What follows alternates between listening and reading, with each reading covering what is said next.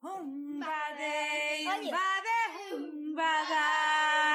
Humbade, humbade, humbada. Humbade, humbade, humbada. Humbade, humbade, humbada. Olá a todos. Às vezes há dogmas que a sociedade tem que nós, por osmose, também achamos que devemos ter, sem questionarmos exatamente se é mesmo bom uh, aquilo que a sociedade diz que é bom. Um exemplo disto é a respeitabilidade, ou seja, sermos respeitados e admirados e amados pela sociedade ou pelos outros.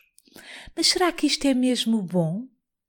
Porque repare-se, se eu tiver o respeito e a admiração das outras pessoas, isso vai dar um confortozinho tão grande ao meu ego que vai ser muito tentador para mim perpetuar, tentar perpetuar através dos meus comportamentos ou das coisas que eu digo ou da vida que eu levo, tentar perpetuar o mesmo que eu tenho feito para assim manter o respeito e a admiração dos outros. Então, o meu espectro da ação é menor, eu sou menos livre.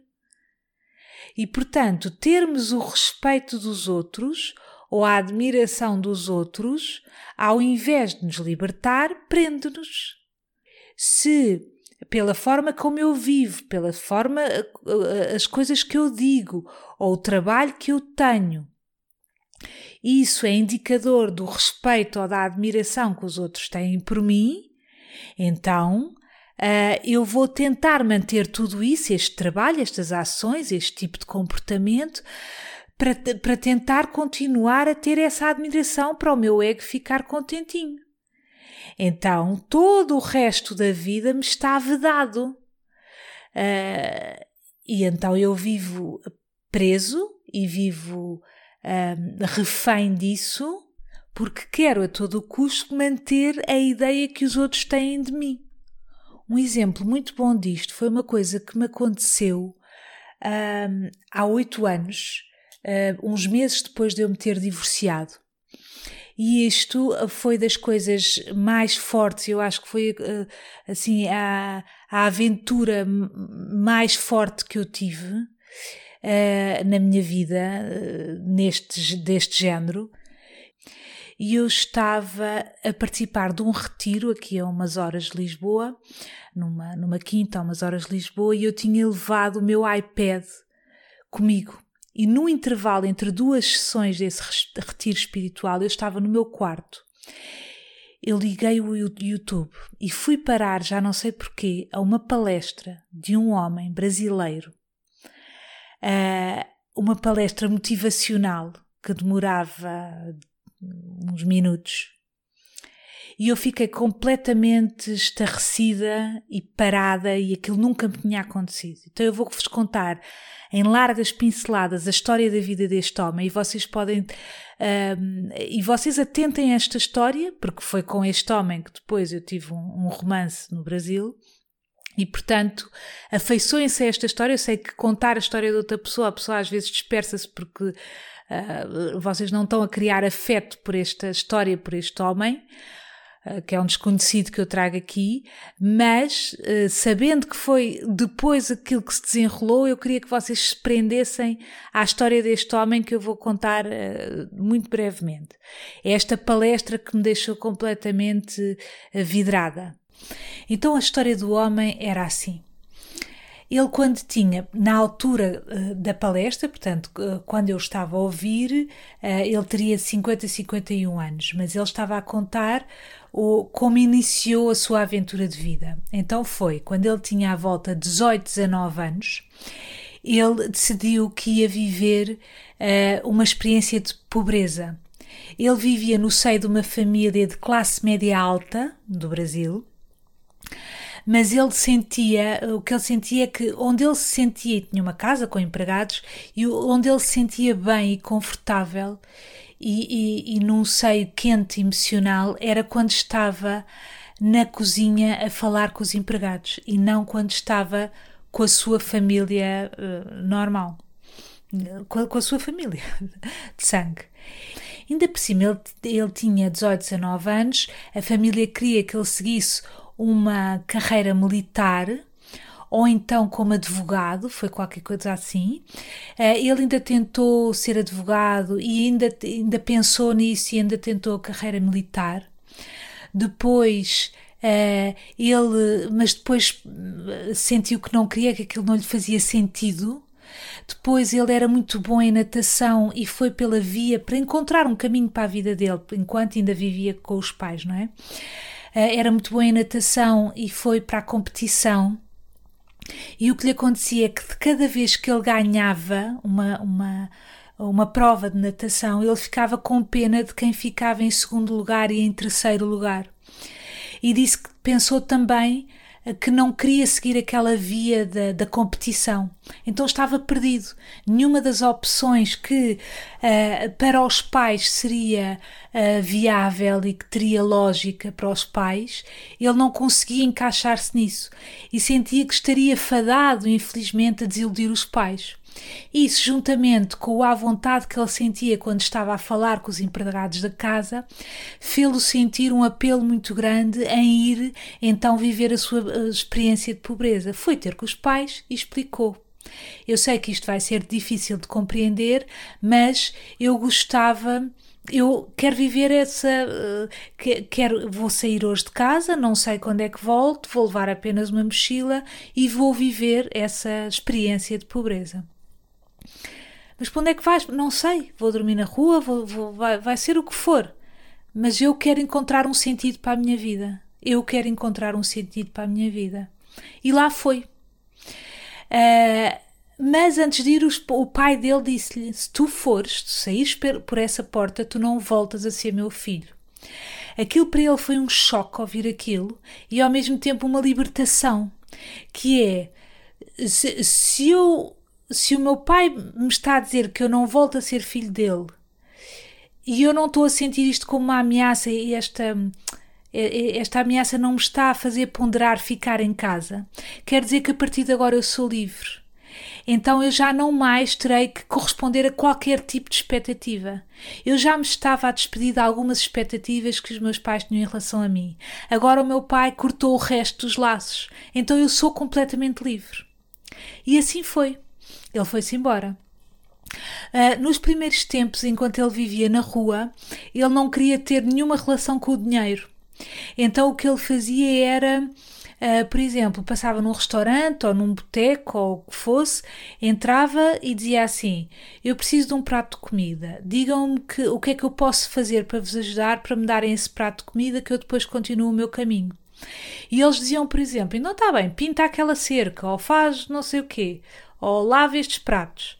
Uh, ele comia o prato de comida e seguia o seu caminho. Entretanto, ele gostava muito de desenhar. Uh, uh, nomeadamente o que ele fazia era fazer uh, imagens de pessoas conhecidas como o Gandhi e outros e depois fazia, desenhava a cara deles em folha A4 e depois punha uma frase icónica dessa, desse autor e uh, começou a desenhar e começou a vender esses desenhos na rua. Entretanto, um dia conheceu uma mulher, apaixonou-se. Ele apaixonou-se, teve três filhos, mas antes disso, os pais, portanto, uns anos depois de ele ter saído de casa, voltaram a entrar em contacto com ele, ou ele, já não sei, ou entrou em contacto, já não sei como é que foi. Mas hum, os pais sentiram que não que lhes custava muito ficar sem falar com aquele filho. Uh, e até lhe ofereciam ajuda, enfim. Mas ele raramente aceitava, mas houve uma altura que o pai lhe quis oferecer uma casa, gostava-lhe muito que o filho não tivesse um teto, e ele disse, oh, oh, muito bem, podes-me oferecer uma casa, mas eu quero que essa casa seja na favela. Se concordares com isso, eu aceito e agradeço-te. E no Natal, por exemplo, ele ia à casa dos pais, levava os filhos, já, já havia alguma interação, apesar de ir com as suas roupas pobres, de não levar presentes, enfim. E ele é um filósofo, ele começou a, de, a, desenvolver a arte da oratória, portanto, um homem super interessante e super profundo, super corajoso, Enfim, entretanto, ele e a mulher dele divorciaram-se. Uh, já, já vão perceber porque é que eu estou a contar esta história, que isto é importante. Uh, separaram-se, não, não chegaram a casar, separaram-se e os filhos ainda eram crianças e foi-lhes perguntado pelos pais, por ele e pela mulher, se eles queriam viver com o pai ou com a mãe. E as crianças disseram que queriam viver com o pai. Então ele passou a viver sozinho com as crianças. Muitas vezes, como ele era vendedor ambulante, ele tinha que levar as crianças consigo de terra em terra para vender. Mas, quando, mas as crianças começavam a fartar-se de mudar de escola, de mudar de ambiente, de, enfim. Então ele passou a fixar-se uh, num só sítio. E como é que ele chegou ao ponto de dar uma palestra ou de dar palestras? Foi porque ele, ele quando está na rua, põe uh, um estandarte na rua com os seus desenhos e vende. Mas as pessoas às vezes aproximam-se e comentam às vezes as frases, às vezes até clientes que nem vão comprar nada, mas que ficam ali a conversar com ele sobre as frases icónicas desses ídolos que ele desenha naquelas folhas. Uh, e ele realmente fala muito bem e é altamente inspirador. E depois, como ele vive aquilo em que acredita, que é raro, não é? Uma pessoa até pode ser ter alguma profundidade e alguma riqueza interior, mas depois acobarda-se de pôr isso na prática. E como ele vivia de facto aquilo, que, aquilo em que acreditava, as pessoas que o ouviam ao vivo ficavam muito arrepiadas e ficavam muito entusiasmadas e inspiradas pelas palavras deles, dele. Uma vez, um desses clientes pediu para o filmar enquanto ele explicava animadamente uma ideia dele sobre a vida e sobre o sistema, o, o, o facto de estarmos todos a ser enfeitiçados pelo sistema. Uh, e, e, que no fundo achamos-nos livres, mas somos todos escravos de, das grandes indústrias, e ele explicava isto de forma uh, intensa. E essa, esse cliente perguntou se podia pôr aquele trecho na internet. E ele disse que sim. Mas esse trecho tornou-se viral. E a partir desse trecho ele foi convidado para dar uma palestra. E começou a ser uh, chamado para mais palestras e para mais palestras, começou a receber um dinheirinho aqui, um dinheirinho ali. E é uma dessas palestras que eu apanho na internet e vejo. E quando eu estou a ver, portanto, eu estava numa, numa, numa, num intervalo de, de, entre duas sessões espirituais desse retiro, que era um retiro de fim de semana, onde eu estava fora de Lisboa, eu, eu tenho uma impressão no corpo, na alma, no espírito. Que, que, nunca me tinha acontecido. Eu senti que eu estava. Nós vemos muitas coisas na internet, não é? Mas naquele caso foi uma coisa que nunca me tinha acontecido e não me voltou a acontecer. Eu senti que eu tinha que fazer alguma coisa em relação àquilo que eu estava a ouvir. Era-me impossível, era um fogo tão grande dentro de mim que era-me impossível ficar com aquela informação parada dentro de mim. Uh, e o que é que acontecia? Porque é que aquilo me inspirou tanto? Uma das partes foi porque aquilo me lembrou uh, de, de algum espírito meu, de liberdade, de sonho, que, que eu fui perdendo ao longo dos anos. A sociedade vai, vai nos. Uh, é muito Uh, tem muito jeito para nos ir tornando carneiros, não é? Porque, e é natural que a sociedade faça, até para, para a sociedade funcionar. Uh, e todos começamos depois a funcionar pelo medo e a empurrar os nossos sonhos para baixo e a, e a sentir que eles não valem a pena e até tornamos-nos um pouco cínicos em relação à vida, uh, um, um pouco endurecidos. Mas ele acordou essa luzinha que estava aqui dentro de mim as palavras que ele dizia acordaram essa luzinha que estava aqui dentro de mim, também me fez lembrar, e eu pensei, eu vou fazer alguma coisa em relação a isto. Também me fez lembrar uh, quando eu, uh, com 20 anos, fui uh, ser voluntária nas favelas do Brasil o discurso dele lembrou-me essa liberdade que ao longo dos anos, não é? Aquilo eu tinha 20 anos, tenho 46, que eu fui perdendo, então eu comecei a sentir dentro de mim uma urgência muito, muito grande de fazer alguma. Eu nem consegui estar sossegado o resto do tempo na, naquele retiro, porque não imagino, era uma, uma coisa até que me fazia respirar mal, eu, com qualquer coisa que me dissesse assim eu não vou viver como eu tenho vivido até agora. Eu não vou viver como eu tenho vivido até agora. Eu tenho que fazer alguma coisa. Entretanto, eu decidi escrever a esse homem. Enviei-lhe o e-mail e disse: Olha, desculpe, eu sou uma desconhecida, eu vivo em Portugal, eu ouvi a sua palestra. Uh, reparem, eu estava. As minhas mãos escreviam sozinhas, porque eu nem concordava com o facto de eu estar a escrever ao homem, nem uh, aquilo que eu lhe ia dizer. Eu não concordava com aquilo que eu já sabia que lhe ia dizer, mas as minhas mãos escreviam sozinhas, não é? Nós não somos, de facto, os autores da, da nossa, das nossas ações. Há qualquer coisa de divino que nos empurra. Uh, e por isso muitas vezes nós estamos a fazer uma coisa boa ou uma asneira sabendo que será impossível travarmos isso, mesmo que o intelecto nos diga ao contrário. Portanto, eu, eu era, sou uma pessoa um bocado medrosa nessas coisas, não vou voltar a falar com um homem estranho e dizer-lhe aquilo que lhe ia dizer. Uh, mas eu, eu, simplesmente sentia essa urgência de o fazer e, portanto, foi inevitável. Então eu escrevi-lhe e disse-lhe: Olha, eu sou, sou, de Portugal, eu ouvi a sua palestra e, e tive. Uh, parecia que eu estava uh, a, a sentir a minha alma a falar através de si e, e, portanto, eu gostava de o ir conhecer.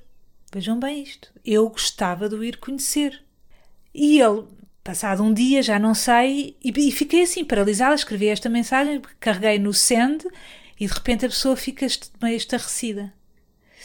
E ele respondeu-me a dizer: Olá, Marta, de, de, não sei quê, gostei muito das suas palavras, uh, por mim tudo bem e eu tenho uma horizontal para te oferecer. E eu nunca tinha tido ouvido, ouvido aquela experiência, aquela expressão, e depois até fui ver na internet, já não sei, uma horizontal para te oferecer é uma expressão que os brasileiros usam que, para tenho uma cama para te oferecer.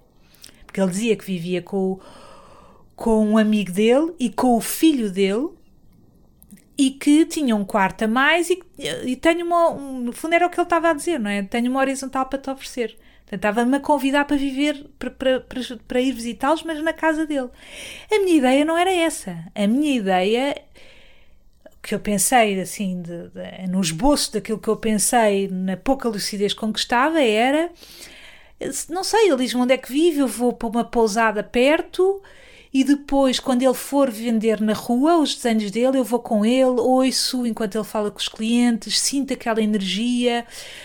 Um, e isso vai-me ajudar a recordar-me este fogo, esta inocência que eu fui perdendo e conheço, estou com ele umas vezes e depois volto para Portugal. Este era o meu cenário.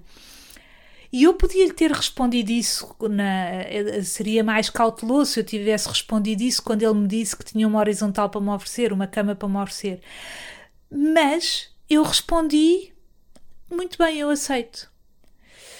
E eu não sei porquê, porque eu precisava de viver isto. Há coisas que nós precisamos de viver e que às vezes não sei, para, para evoluirmos em qualquer coisa, enfim.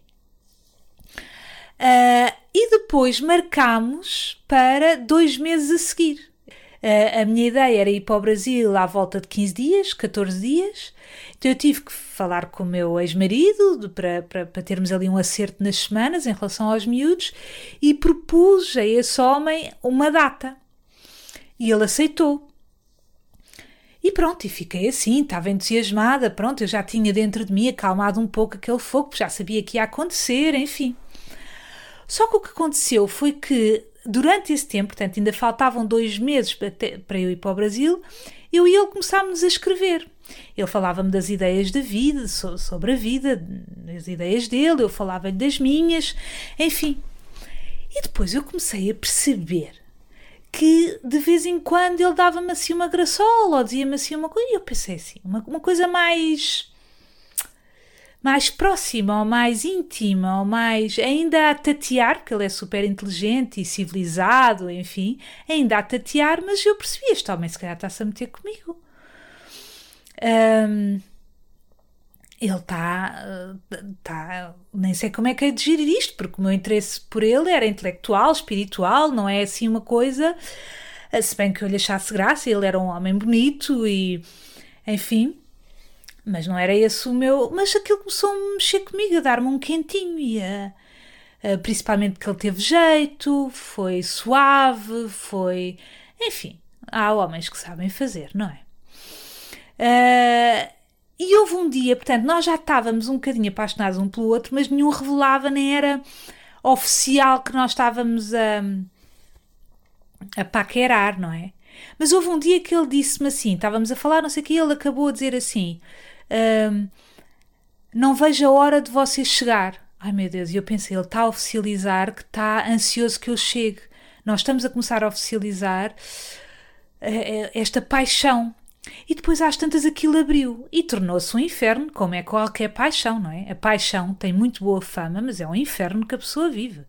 E eu, que sou avessa ao apego que a paixão promove, mas isto foi um conceito que eu só fui aprimorando ao longo dos últimos anos, não é uma coisa que a paixão não nos faz bem, não, não é uma coisa.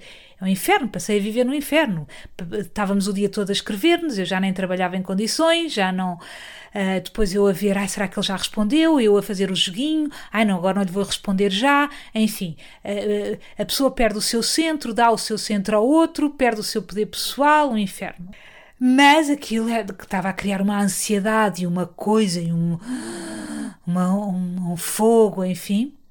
E os dias pareciam que nunca mais chegavam até, até, até aquele dia de dezembro que chegasse e eu finalmente o fosse ver e eu finalmente fosse estar com ele. Uh, e os dias foram passando e a nossa paixão já era aberta e as, as declarações de amor uh, e tudo isso.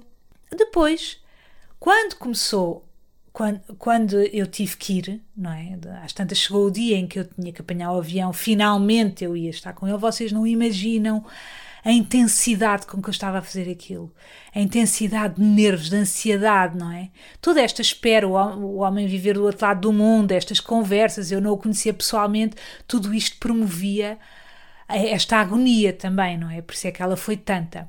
Lembro-me que no avião, enquanto eu estava a ir para lá aquelas horas, oito horas até ao Brasil, já não sei quantas horas são até lá, mas eu não, não sabia o que havia de fazer comigo, porque parecia que cada minuto era uma hora, aquilo não passava. E os nervos, eu ia ter com um homem para viver num, num bairro pobre, muito, perto de uma, muito perto de uma favela, aquilo era meio favela, meio bairro pobre. Eu ia viver com três homens adultos que eu não sabia nada de nada, quer dizer, onde é que eu estava com a cabeça, onde é que. nem sei o que é que é vos dizer, até estou nervosa de estar a falar disto. Uh, isto é uma coisa que eu, eu quase não contei a ninguém, não é? Na, na, altura, nem depois, e na altura principalmente, antes de ir, porque senão as pessoas iriam querer, querer impedir-me, queriam me chamar à razão, provavelmente, e eu não queria ter razão. As pessoas às vezes não podem seguir a razão. E depois, uma... ah, entretanto, no avião eu falava com a senhora que estava ao lado. Estava uma senhora ao, ao, meu lado, talvez com 60 e tal anos, 70, e eu pensei, eu tenho que falar com esta senhora, eu tenho que despejar isto para alguém, porque eu nem consigo estar aqui neste avião, nem sei o que é que é de fazer comigo, nem com a, nem, nem conseguia comer as coisas que me davam lá no avião para comer, nem não conseguia viver, não conseguia nada. Então comecei a desabafar com a senhora toda a minha história. Ela ouviu toda a história, adorou a história, contou-me histórias de aventuras amorosas dela também. Mas eu já nem conseguia ouvir a senhora, as histórias dela, não conseguia fazer nada. Eu só, só sentia, ah, meu Deus, a ansiedade de o ver e depois o medo. E se este homem não está lá? Mas eu, no fundo, sabia que eu podia confiar nele, mas ao mesmo enfim, estão a ver isto, então agora vou chegar ao aeroporto, não sei nada, se ele está, quem é ele, não sei, enfim. E depois vejo, dou-lhe um abraço, muito, vejo, aquela coisa, ele está ali e estou agora, estou a falar-vos disso e estou a ver o olhar dele meio entre o tímido e o perdido, enquanto ainda não. O meu olhar dele, o meu olhar encontrou o primeiro do que ele me encontrou a mim. Então eu tive ali uma fração de segundo em que eu o apanhei meio perdido. Uh, meio perdido. Será que ela vem? Será que ela era verdade? Estão a ver, a gente percebe isto. Será que, ela, que era verdade que ela, que ela queria estar comigo e, e vir aqui? Enfim, demos um abraço e que foi comovente. Depois lembro-me de estarmos à espera do autocarro para irmos para a casa dele e dele estar encostado assim a um varão de ferro, a olhar para mim só calado, em olharem tipo em admiração. E lembro-me de, desses momentos, mas só vos digo, vocês têm que ser fortes, se estavam muito embalados com esta história, mas aquilo depois não correu bem, se calhar vocês já esperavam isso, não é? Não sei. enquanto só comunicávamos por escrito, as coisas corriam muito bem. Uh, quando estivemos em presença, eu não me sentia bem perto dele, nem não me sentia muito à vontade e ele também não se sentia muito à vontade.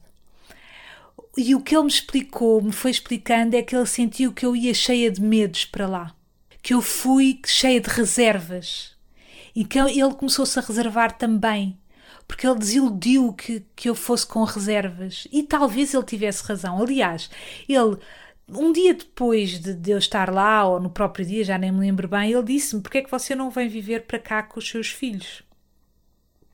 E eu olhei para ele e o que eu pensei dentro de mim, não disse de, de caras, mas o que eu pensei para dentro de mim foi: Claro que não. E era isso que ele devia sentir. Enquanto ele poderia eventualmente estar completamente entregue, eu não. Eu sabia dentro de mim que aquilo seria uma historinha que depois dissolveria, porque eu não iria tomar as demarches necessárias agora para organizar a minha vida, a vida dos meus filhos, irmos viver para o Brasil e, e tudo. Quer dizer, ele, o pai deles a ficar cá, eles longe do pai, quer dizer, não, não, tem, não tinha razão de ser, nem, nem a história.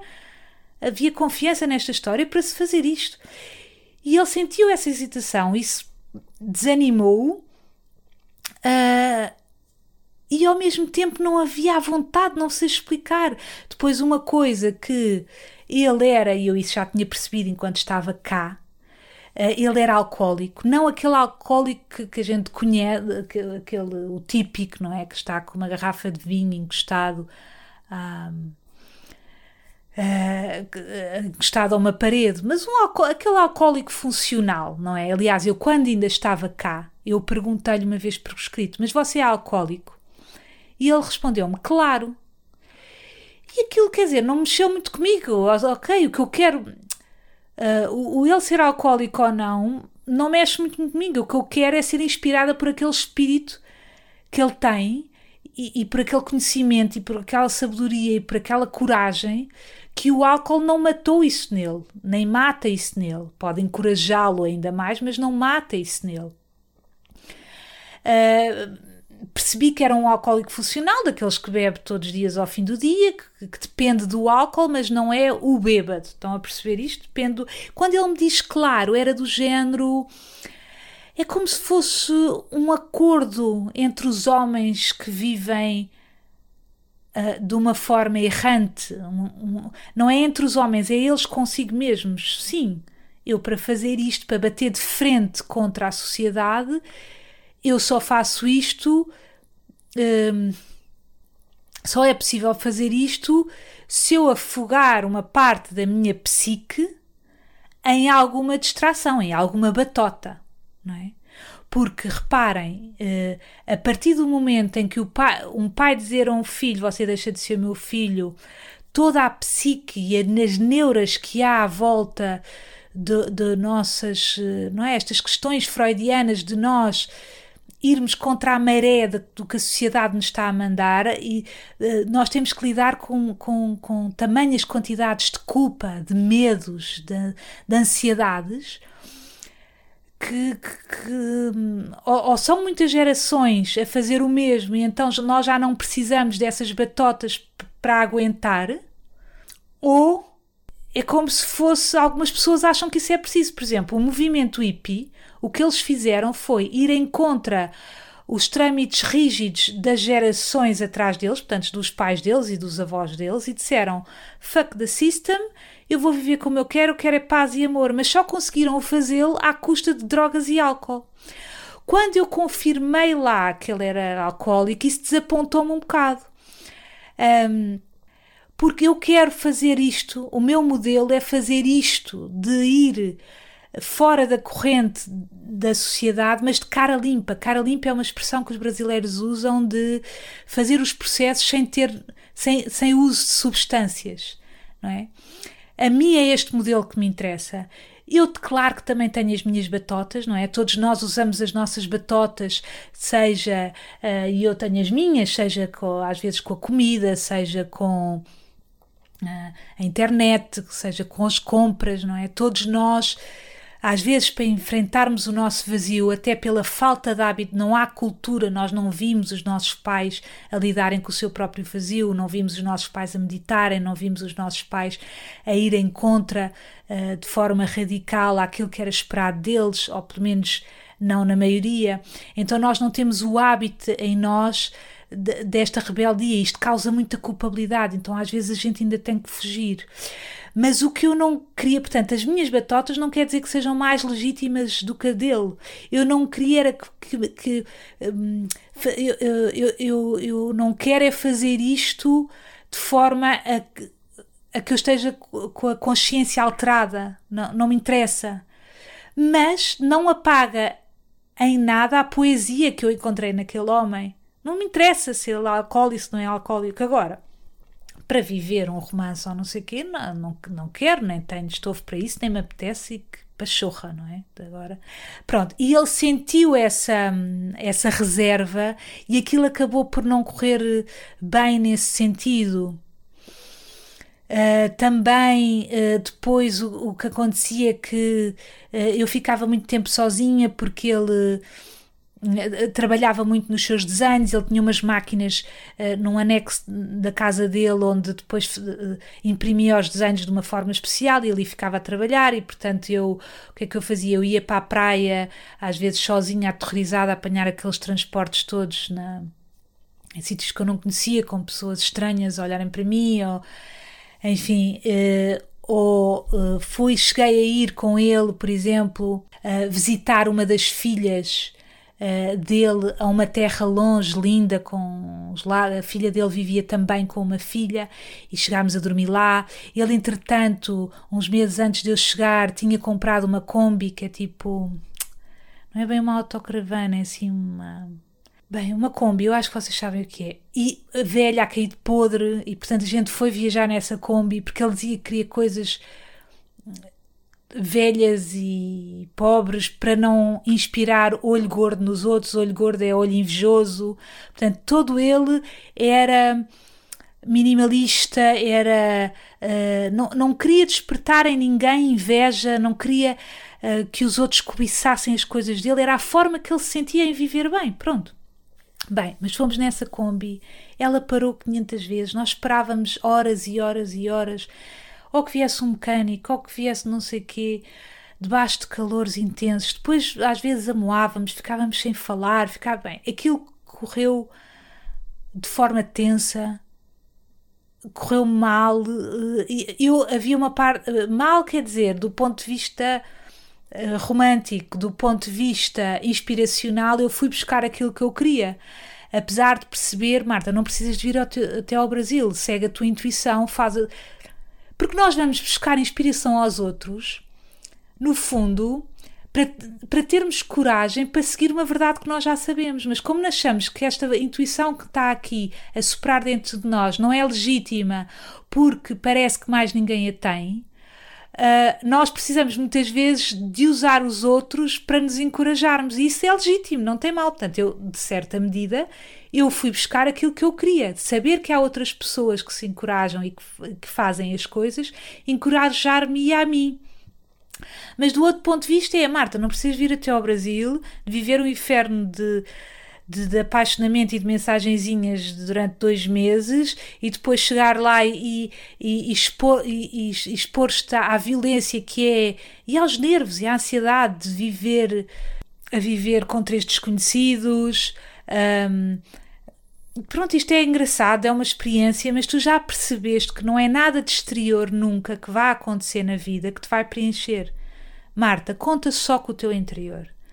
Quantas mais vezes é que o exterior te tem que desiludir até que tu percebas que tens que fazer esse luto? Então este, este foi o grande desafio. Mas eu comecei a contar-vos esta história por causa do tema que eu disse hoje e não posso dispersar. Eu sei que. Bem, mas o, e o tema é, e às tantas ele disse-me assim: eu não quero o respeito da sociedade. O pior que se pode ter é o respeito da sociedade. Porque se eu tiver o respeito da sociedade, se a sociedade me respeitar, uh, eu, eu fico presa a isso. E vou querer continuar a ter a respeitabilidade. E é verdade. Porque vocês veem, por exemplo, uma pessoa que é respeitada pela sociedade, o seu espectro de coisas que ela pode fazer é muito menor do que uma pessoa que não tem nada a perder. Estão a perceber? Se eu não tenho o respeito dos outros a perder, eu não preciso de fazer o que os outros acham que é certo, não é? Um, aquilo que um sem-abrigo, por exemplo, não é? Não, estou a falar agora de um exemplo extremo, não é? Não é preciso a pessoa chegar ao, ao, ao extremo de ser sem-abrigo. Ou então será, sei lá, não há respostas certas nem erradas. Aquilo que um sem-abrigo pode fazer, um sem, é, o sem-abrigo é muito mais livre do que eu, não é? O sem-abrigo pode fazer muito mais coisas porque ele já não depende desse respeito da sociedade. Como ele não o tem, não é? Por isso é que eu escolhi aqui um, um exemplo extremo. Como ele não o tem, não é? A sociedade. Porque no fundo, o que isto, aquilo que, que aquele homem me dizia é aquilo que a sociedade diz que tem valor vale muito pouco. É muito limitado. Não é aquilo que tem valor, de facto. Isso é, isso, isso é um engano, é um engodo. Ah, e eu esqueci de dizer uma coisa muito importante. Foi depois de eu ter ouvido a palestra dele, quando estava naquele retiro, e antes de, de, de ter ido ao Brasil, portanto, nesses dois meses, que eu comecei uma coisa, eu fui. Isto são coisas incríveis. E eu isto contei nos meus espetáculos das conversas sérias, que agora estão em pausa, mas eu na altura contei isto. Eu fui para. Eu, eu tive um, uma, uma urgência muito grande em ir para a rua. Não me perguntem porquê, eu própria, a minha cabeça não concordava com esta ideia, mas foi-me impossível não fazer isto eu própria fui para a rua, eu queria ir para o chiado, ouçam bem, isto que eu vos vou dizer, eu queria ir para o chiado dançar na rua com um rádio e levei um cartaz, porque isto não me saía da cabeça, e levei um cartaz que dizia assim, um cartaz verde grande, depois dito em português e embaixo em inglês para os estrangeiros lerem no Chiado há muitos estrangeiros, não é? Dizerem assim: Eu não quero dinheiro, estou só. Como é que era? Espera aí. Eu só há pouco tempo é que deitei fora o cartaz. Uh, estou só, é um cartaz verde. Estou só a divertir-me e a sonhar. Será que só os loucos, os drogados, era qualquer coisa assim. Será que só os loucos, os drogados ou os não sei o que é que podem? Um ponto de interrogação. Bem, a frase é mais bonita do que isto, mas foi assim que. que, que porque foi, a, a, frase vinha-me à cabeça e eu escrevia. Então, com um ponto de interrogação. Portanto, aquilo que eu estava a dizer era: apesar de eu parecer uma louca que estou a dançar no meio do chiado sozinha, hum, hum, eu não quero dinheiro, eu não estou a pedir dinheiro. Eu estou só a sonhar e a divertir-me. Será que só os loucos é que podem fazer isto? Um, e o que eu na altura eu pensava, eu tenho que ir para lá, mas depois pensava, ir completamente sozinha. Então na altura é assim um bocado estranho, não é? Tipo, vou com o rádio, ponho play e começo a dançar, não é? E tinha que ser um rádio com coluna, com um bocadinho, pelo menos que desse uma música boazinha, que só visse, que me desse pica para dançar, não é? Já que tinha que fazer aquela figura que eu não me importava, mas que, que, os outros consideravam figura, ao menos que a música só visse e que as pessoas vissem que a música era gira. Mas liguei a um amigo meu, também. Uh, um amigo meu, sabem, aquele amigo meio dread, meio hippie, meio. que às vezes a pessoa tem, e que lá está, como não está uh, como no bom sentido, já falhou em tantas coisas na vida, já ninguém espera muito dele e, portanto, ele é mais livre. Então eu, eu mandei-lhe uma mensagem, eu liguei e disse-lhe assim: uh, liguei, liguei e disse-lhe assim: Tu não queres, eu sei que não me faças perguntas, eu, eu, eu quero ir para o Chiado dançar, comprar um rádio e dançar e vou levar este cartaz, mas estou envergonhada de ir sozinha. Tu podes vir comigo só para não ser tão estranho estar uma mulher sozinha a fazer isso. Eu ia durante o dia. Mas tu sentas-te, ficas só sentado, não precisas dançar, ficas sentado só estar ali. E ele disse: Ya. Yeah. Estão a ver a liberdade que é, vejam bem, não é? se eu, se eu ligasse à maioria de vocês, ou a todos, a dizer isto, vocês tinham que pensar, não é? Tinham que pôr os prós e os contras, tinham que ver a estratégia. Vejam bem a liberdade. Esse amigo disse-me, quer dizer, não teve que pensar muito. Estão a ver este tipo, isto é que é. Então, estão a perceber isto? É mais livre quem é respeitado pela sociedade e, portanto, tem que seguir alguns trâmites para manter esse respeito, ou é mais livre? Vejam bem, hein? que eu estou-me a esforçar para explicar isto, que até que estou com nervos. Ou é mais livre quem já falhou, quem já. E diz ok. Não, e depois o mais graça que eu disse assim, mas eu quero ir amanhã. E ele disse. Yeah. Eu, quer dizer, a pessoa não pensa, quer dizer, não, não, se eu vos amanhã e vocês tinham que ver, olha, deixa ver, deixa-me organizar as coisas, uh, amanhã não dá porque já combinei isto, uh, deixa ver, olha, não podes ir para a semana, e a pessoa já perde a pica, não é? Então quando eu lhe liguei, já, yeah. e é tipo, Vejam bem a liberdade. Então, é, por, é com estas pessoas, é, é, é com os falhados, entre aspas, aqueles que, que a sociedade considera falhados, mas que eu considero os verdadeiros heróis, que eu tenho mais a aprender. Porque eu ainda estou presa a muita coisa. Eu ainda vendo muita alma a muita coisa. Eu ainda tenho medo de ser ostracizada. Então, estes medos, é com estas pessoas que eu tenho que me inspirar. É, foi por isso que eu fui para o Brasil. Eu queria acordar em mim este, este foguinho que, que, que os anos tinham feito diluir-se, não é? Ah, porque uma mãe não age assim. Ah, porque uma psicóloga não age assim. Ah, porque uma pessoa desta idade, uma pessoa casada não age assim. Caramba! Eu hesitei ir para o palco uh, de, de, fazer uh, espetáculos de humor durante nove anos, com medo que os meus pares, os outros psicólogos, me criticassem. E depois fui e não aconteceu nada. E mesmo que acontecesse, e mesmo que me criticassem, o, o, o que Percebem? E mesmo, claro que, que tive pessoas que deixaram de falar comigo, pessoas próximas de mim. Por eu ir para o palco, imaginem. Imaginem que, que o outro homem, por ir ser mendigo com uma mochila às costas com 19 anos, a família ficou com nojo, com asco, com vergonha, com embaraço. Não é? Só de eu dizer que fui para o palco, hesitei oito anos, nove anos. E para o palco é uma coisa normal, não é? Não é nada de. Então as pessoas disseram: não, mas repara, mas uh, propósito, e vais dispor e vais não sei o que, e percebem. Por isso é que estar muito perto da sociedade e ouvir muitos outros nos torna cordeiros, tira-nos a força. Estão a perceber isto? Um, então uh, fui com este meu amigo e comecei a dançar. Pós chiado, comprámos o, o, cartaz, fiz o cartaz, uh, ele veio cá, veio cá ter a casa, fizemos o cartaz, veio o rádio, depois até. Só que aquilo ouvia-se mal, era ridículo. Era assim um tijolo, mas no meio da rua, no chiado, ouve-se mal. Mas pronto, dancei. E ele filmou-me um, um bocadinho e eu pus no Facebook para inspirar as pessoas com o cartaz. Eu quero uma das tudo aquilo que eu faço. Se eu conseguir inspirar pelo menos uma pessoa, duas pessoas, três pessoas, é aquilo que eu que, que me motiva quando eu falo, seja no supermercado ou quando eu falo com o filho, é para ver se inspiro alguma coisa, não é?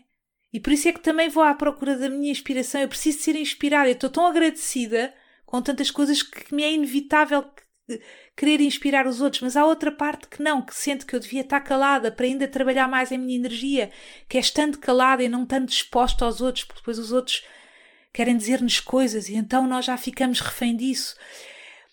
Por um lado, eu tenho às vezes esta dicotomia, esta luta dentro de mim. Por um lado, eu sei que uh, cada um que vai sendo abençoado com a informação do divino a deve espalhar aos outros, não é? E todos nós temos isso, todos nós temos informação do divino, não é? Há pessoas que inspiram a falar e há outras que inspiram um, a, a, a, forrar caixinhas de fósforos com tecidos queridos. Estão a perceber? Não... Então, por um lado, eu sei que, que, que é bom eu fazer isto, por outro lado, eu devia estar calada, recolhida, porque é isso também me dá muito prazer, é das coisas que me dá mais prazer, é fazer esta exploração interior em silêncio, seja a, a, meditar de forma clássica, seja a meditar cozinhando, a meditar ficando, olhar para dentro, seja a, a, guiar sozinha, a andar sozinha na rua ou a fazer uma caminhada ou seja o que for. Esse trabalho também é útil, não é, tão, não é visível, mas isso também muda o mundo. O estarmos em, em silêncio, nós podemos estar sentados no nosso quarto, encostados à cabeceira da cama, só a sentir as nossas emoções, que nós já estamos a mudar o mundo, porque a maioria das pessoas tem medo de sentir aquilo que sente e por isso é que está sempre a distrair com estímulos. Então, se nós tivermos dois minutos encostados à cabeceira da cama, de luz fechada ou de olhos fechados, a sentir e a ter essa coragem, nós já estamos a mudar o. estamos a elevar a energia à nossa volta e não é só do nosso bairro, não é? De que nós estamos energeticamente, em termos de física quântica, não é? De física, a energia, que é inegável que a energia existe, não é? Hoje em dia já é inegável, a energia vai subindo. Portanto, eu posso ser útil falando e ser útil ficando calada. Então, quando eu vou dançar, por um lado eu adoro dançar e fui dançar para o Chiado porque gosto de dançar, e por outro lado também é como se fosse um drive que eu tenho aqui e que eu não consigo parar. Eu estou a fazer este podcast porque eu não estou a fazer os, os, o, porque eu decidi parar os espetáculos no, no teatro. Então, e decidi parar de orientar os meus retiros e decidi parar essas uh, de estar nessas plataformas exatamente porque elas convocavam muito o meu ego, não é? Estar perto de muitas pessoas faz com que o ego chite. Eu não quero chitar o ego. A única coisa que eu continuo a fazer é a dar consultas de psicologia e mesmo assim agora decidi fazer uns retiros solitários nas semanas que os meus filhos não estão comigo e, fazer, e ficar sem telemóvel. Então também estou a diminuir, diminuir os pacientes por causa disso. Então eu estou há esta dicotomia, mas eu parei o, os espetáculos, eu não quero estar exposta, nem quero, quero trabalhar o meu interior, porque eu sei que esta, se nós trabalharmos a luz dentro de nós, essa luz vai se espalhar, esteja eu num palco ou não esteja, e portanto eu sei que se eu ficasse no palco sempre, eu, eu, não, eu, não, uh, eu não conseguia ir mais fundo neste trabalho interior, eu iria ficar. Um, numa camada mais superficial, porque o ego não me deixaria ir muito fundo, não é? Porque nós, para estarmos num palco ou para vender bilhetes, nós temos. O ego tem que estar ativo e tem que estar. Ok, tem que estar no game. Então, para, para este tipo de luz que eu quero trabalhar, eu tenho que sair do game e tenho que estar reservada, discreta, por mais que o ego me esteja a chatear e a minha mente me fica a dizer: não, mas tu tens que aproveitar o dom que tu tens e tu tens que otimizar e tu tens que monetarizar e não sei o que, porque é isto que a sociedade nos diz, não é? Se tens um dom, dás esse dom para ganhares dinheiro, para ganhares prestígio, para ganhares respeitabilidade, vá, vai. Então há sempre esta luta, que é a pessoa, o ego a chatear e infernizar e nós a dizer, não, eu é que sei, eu, calma, há uma parte de mim, quem eu sou mesmo, que é, que, é, que é aquilo que a intuição nos vai ditando e a gente, a partir pedra, nós vamos dentro a partir das camadas dentro de nós nós vamos chegando à nossa intuição e ela começa a ser cada vez mais clara a sua voz começa a ser mais nítida e a dizer não não uh, vá uh, vai. Eh, tu, no fundo, sabes, tu deves estar calada, tu, no, no fundo, sabes que, que tens que parar o palco. Ah, mas vou parar o palco, então, mas vou, vou deixar de ter aplauso, vou deixar de ter aquele tipo de reconhecimento, vou deixar de ter aquele dinheiro, vou deixar de ter. Estão a ver? E então é este tipo de coragem que me interessa, que é ok, mas eu vou ouvir a minha intuição e depois, mas eu estou a gravar este podcast porque há uma, este drive não para, ok, não vais estar com pessoas, não vais ver essas pessoas, mas grava uma coisa no secretismo. Eu neste momento estou na cama a gravar, no secretismo de ti própria, grava, fala. Ou seja, encontra um meio termo, podes seguir esse teu drive que é poder inspirar os outros, ou seja, uh, uh, tem tanta abundância de informação divina que, ok, partilho com os outros, mas faz sem ser de uma forma tão espetacular. Vê lá se tens coragem, ainda por cima o meu signo é leão. Eu gosto de estar no centro, eu gosto do palco, eu gosto de... Mas por outro lado, a minha essência, quem eu era, quem eu sou, eu era uma, uma, uma criança absolutamente quieta, pausada, silenciosa, e a sociedade à volta começou a dizer-me não é aquelas coisas que as pessoas à volta nos dizem. Mexe-te. Vá, tens mãos de manteiga, mas estás a olhar para ontem? Fecha a boca, senão entra uma mosca. E eu achei que havia algum erro em mim, que eu tinha, eu não precisava ser tão pausada. Eu, eu gostava de ir a um parque, a minha mãe levava-me ao parque para brincar com as crianças, e eu, o que eu gostava é de ficar sentada a olhar para as crianças a brincar. O que eu gosto é de observar, de ficar a olhar. É, essa parte de mim é forte. Então há esses dois lados em mim, há essa essência minha de pausada, de olhar, de recolhimento, de não falar, de ser tímida, que eu gosto de respeitar. Eu fiquei a achar durante o meu crescimento que ser tímida era errado. Então desenvolvi uma persona que, claro, foi-me útil, não é? É útil, a gente tem que se mexer, a gente tem que pedir aquilo que a gente quer, que a gente uh, tem que lutar por, pelo que queremos, temos que. Não pode ser um inferno quando alguém nos vem dizer olá e nós estamos corados até à, à raiz dos cabelos e, e só queremos que aquele momento acabe. Não, eu para funcionar, eu queria funcionar e eu. E, mas eu queria mais do que funcionar, eu queria eu achava que havia algum erro em mim, como, como mulher, não é? Eu via as mulheres à minha volta tão expeditas e a falarem, a fazerem coisas que eu achei que ser mulher era isso, que era a pessoa estar sempre a fazer coisas, ou estar sempre cansada, ou estar sempre a correr, ou estar sempre a falar, ou estar sempre. Então eu comecei a ser essa pessoa e fui esquecendo, fui perdendo o rasto à, à paz que eu sou, à paz que eu era, à paz que eu que está cá dentro de mim, que todos somos, nós somos paz permanente, não é um vai e vem, é uma permanência. Então é isso que eu quero aceder, é essa paz. Mas depois também há os astros, as estrelas que me fizeram nascer com este signo, com esta com este drive de querer o palco, então fazer as pazes com isso. Então eu estou a, a, a, a, gravar isto e estou a falar disto para, para chegar a essa para chegar aí, para, para poder partilhar, mas num secretismo. É? Eu até está sol lá fora e, e o meu uh, já está sol lá fora porque é amanhã, mas o meu, uh, a minha o meu store está fechado, a minha cortina está fechada também, porque eu, é, é nessa, eu só tenho uma luzinha acesa, é nesta escuridão muitas vezes, não é? Porque é que o meditador muitas vezes vai para a gruta, porque é querer se isolar dos estímulos exteriores para conseguir aceder com mais facilidade, com mais nitidez àquilo que ele tem dentro dele e que é mais permanente. Então, é isso que eu faço muitas vezes. Eu, eu, eu, eu tenho que ir para o sol, mas depois também tenho que ficar. Eu escrevi seis livros, cinco livros, seis livros, e foi, às, às vezes não já, não, já nem sei, já não escrevo há nove anos, desde que o meu filho mais novo nasceu e foram todos de de, de, dentro do quarto com a janela fechada, sem querer ver o, o exterior, o que está lá fora, a, a estria dos estímulos, eh, não é? Então, quando eu, eu paro o palco e venho para aqui, é porque assim, eu quero entender-me primeiro comigo. Eu já estou a aprender que, que afinal não havia erro nenhum comigo, que afinal eu posso fazer as pazes com o que eu sempre fui que a sociedade mandou a picar e que isso foi útil, mas que agora eu posso útil até certo ponto, não é? Mas que agora eu posso re regressar à minha uh, verdadeira natureza.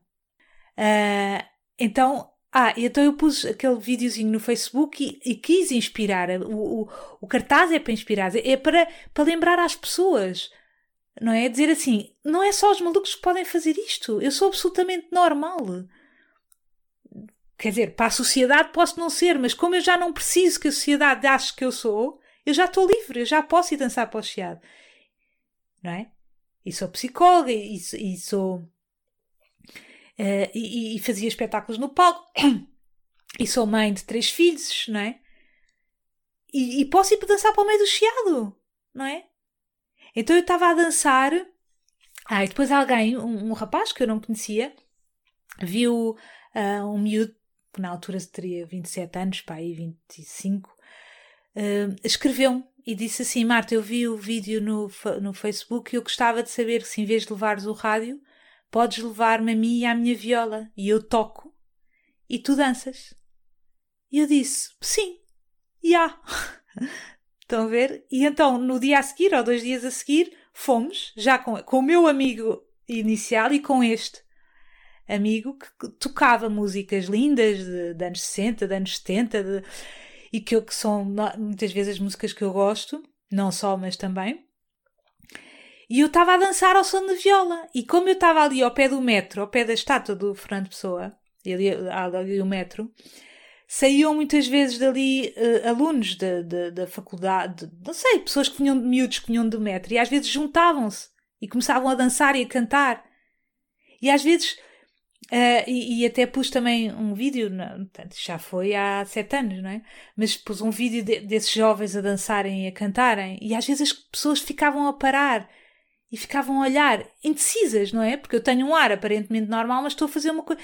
Então é, é, quase como se dentro delas houvesse uma coisa que era do género: será que eu posso fazer isto? Eu também poderia fazer isto. Eu também poderia dançar. Esta pessoa parece normal, mas ao mesmo tempo isto é estranho. Mas às vezes havia pessoas que vinham dançar, não foram só os jovens em grupo vieram dançar e cantar. Às vezes vinham outras pessoas que vinham, uma dançava, depois parava. E o que eu achava graça era, por exemplo, pais que passavam com filhos. E os filhos ficavam a olhar.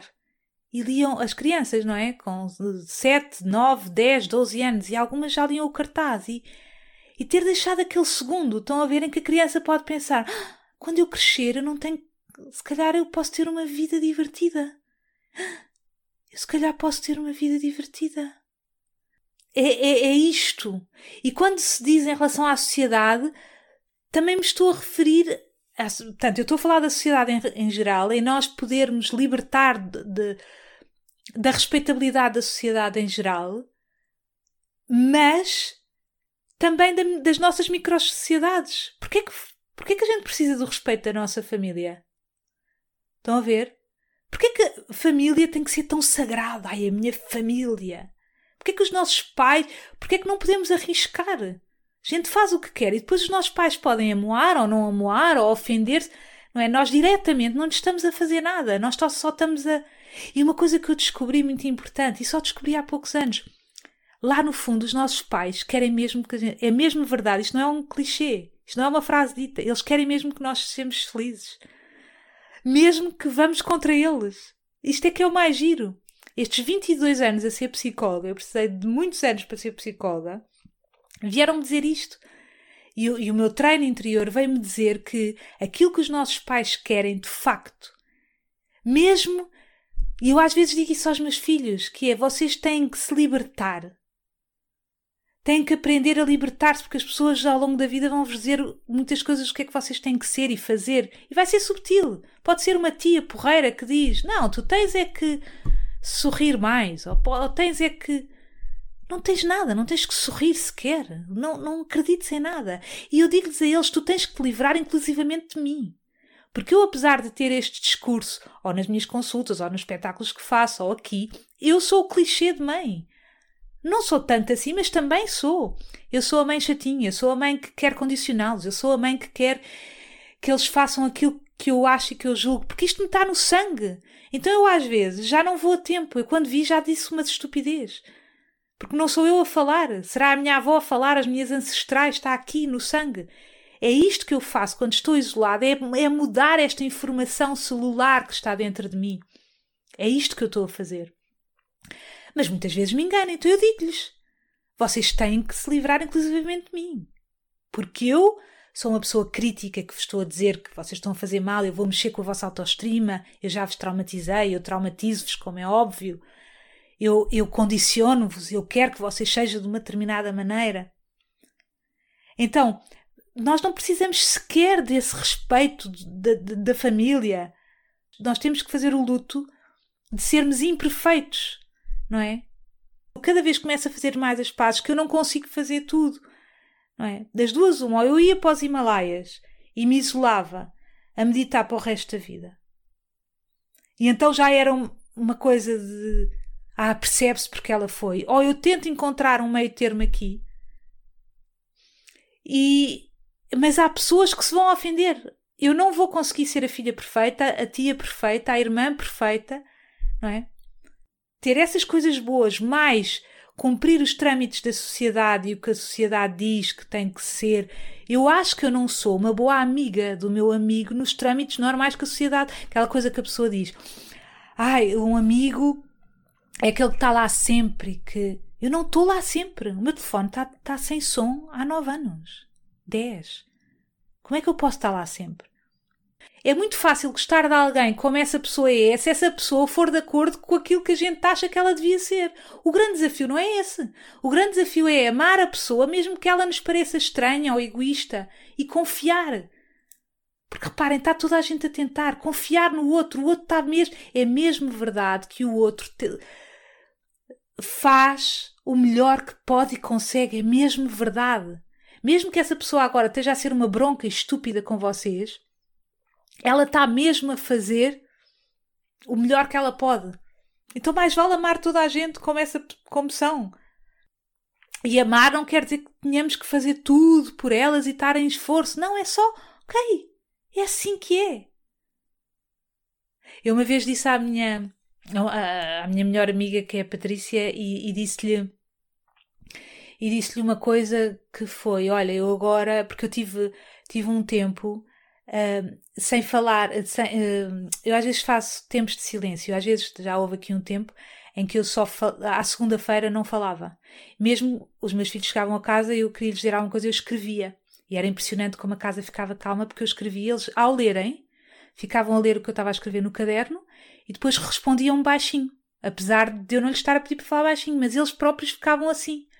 Eu agora tenho que retomar isso das segundas-feiras, mas um, Uh, e houve mesmo um tempo que eu não falava. Imaginem, eu ia a uma loja e arranjei um daqueles, uh, tipo, como é que é dizer, um quadrinho que se apaga automaticamente e escrevia à pessoa, desculpe, que tenho um problema com este meu cartão de telemóvel ou com não sei o quê. Pode...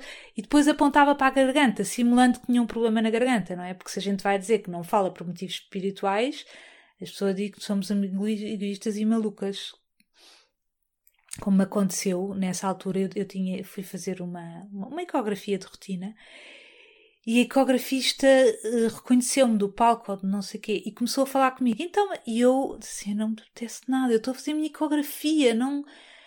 Do palco, ou, ou começou a falar da vida também. Ou, eu disse: olha, não leva mal, mas eu, eu, eu estou em silêncio hoje. E disse isto só. Porque até pensei assim, como ela já me viu no palco, se calhar é uma pessoa que até tem alguma sensibilidade em perceber. E ela respondeu-me assim: Sim, mas essas coisas fazemos quando estamos sozinhos. Mas claro, claro, eu respeito. E eu pensei: Não, agora vou passar a mentir, porque as pessoas realmente, a verdade, se eu só disser, se eu disser a verdade, que é eu não, eu não, olha, eu quero estar mais calada, as pessoas não vão entender, vão, vão achar isso antipático. Se calhar têm razão, então mais vale mentir-lhes. E as pessoas às vezes até agradecem que a gente minta. E como o motivo de saúde é sempre muito respeitado pelas pessoas, ah, se é um problema na garganta, ok. Então eu, eu escrevia.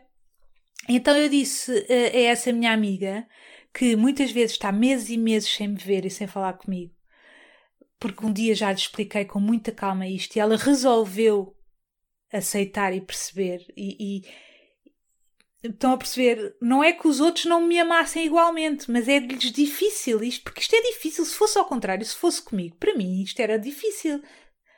Se eu tivesse numa lógica comum, uma amiga que não tivesse disponível para mim, ou que me dissesse que agora não, não vai falar comigo ao telefone, ou que não usa o telefone, ou que. Não é?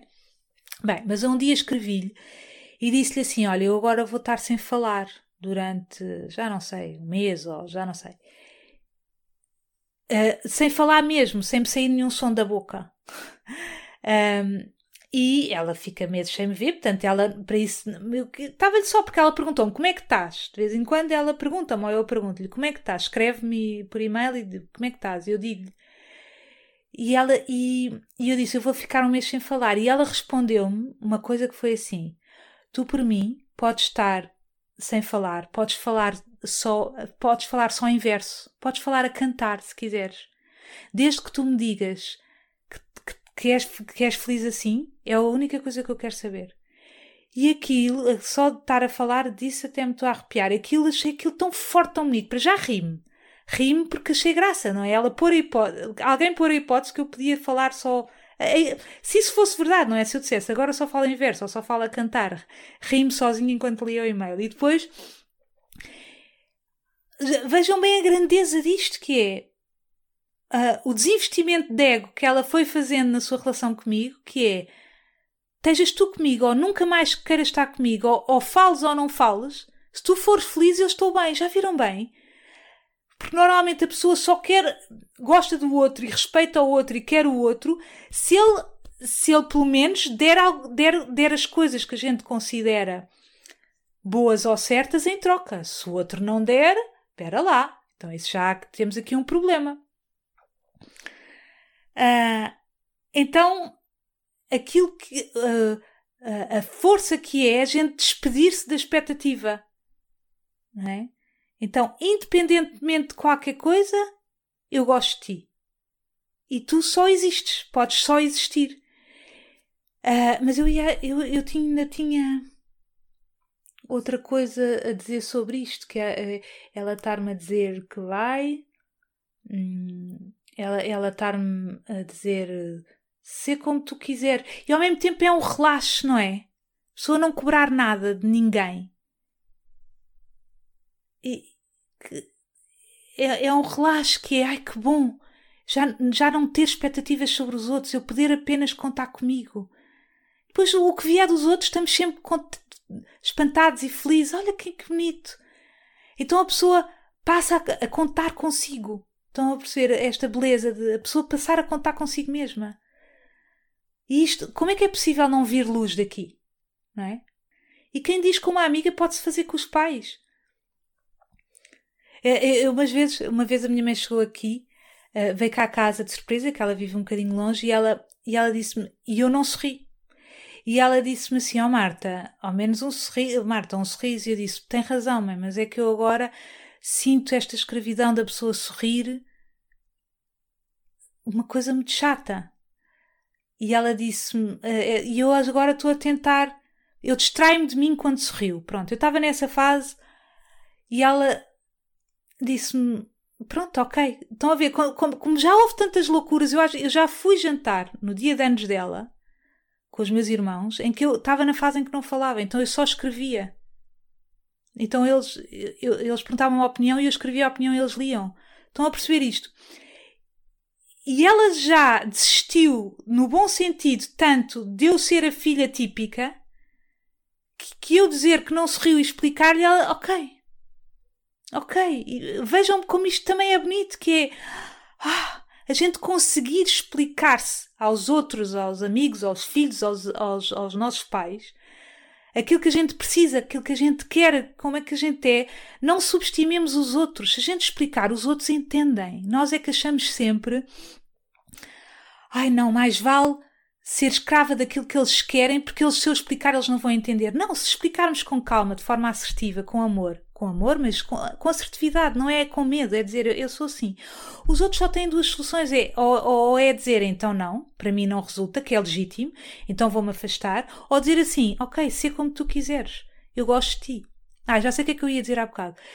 Que a Patrícia reconheceu, de alguma forma, fez-lhe um clique, eu não sei se eu teria a mesma grandeza, que apesar de eu não fazer as coisas tão típicas que, que uma amiga poderia fazer, não é? Eh, ela acabou por escolher outras pessoas com quem desabafar as suas coisas do dia a dia, porque eu não, está, não estou disponível, mas ela começou a perceber que eu lhe posso dar outras coisas, um bocadinho fora daquilo que é habitual, mas que tem a ver comigo. E ela sabe que se, e, e, que se ela precisar de mim no sentido de querer fazer uma meditação comigo ou querer conversar comigo no sentido de querer partilhar alguma questão dela, da evolução dela, eu estou, estou inteira. Então ela reconheceu que. Ou, ou, por exemplo, quando ela está comigo, quando nós estou com ela, quando, se eu estou com ela, ela reconhece alguma energia em mim que lhe é benéfica. Então isso basta-lhe. Não é? ela, ela desistiu, de, no bom sentido, da ideia de querer ter todo o pacote. Eu não consigo ser todo o pacote. Se eu for fiel a mim mesma, eu não consigo ser todo o pacote. Quando eu tentei ser todo o pacote, eu deprimi quando tinha 20 anos. Eu queria ser tudo e perfeita e chegar a todo lado. Então crescer também é começar a fazer o luto de, de, desse querer chegar a tudo. Ai, enfim, muito obrigada e um grande beijinho. Isto foi fortíssimo. Hein? Agora no fim, desliguem, ponham a mão no coração e uh, agradeçam ao universo terem-se dado a, si, a vocês próprios o espaço e o tempo para ouvir estas coisas fortes e atenção, muita atenção. Isto, estas sessões podem parecer uma coisa levezinha, mas acontece cura, e eu não estou a brincar. Acontece cura só da pessoa se estar a dispor a ouvir, já, já começa, criam-se novas sinapses no cérebro, já começa a haver transformação celular dentro de vocês, e portanto, muita atenção, hein? Porque a, transformação acontece. Então honrem isso, honrem isso, nem que seja de 20 segundos a seguir. Sou ok, eu ouvi isto, deixa isto assentar. O corpo até fica meio abananado. Grande beijinho. Humbade, humbade, humbada. Humbade, humbade, humbada. Humbade, humbade, humbada.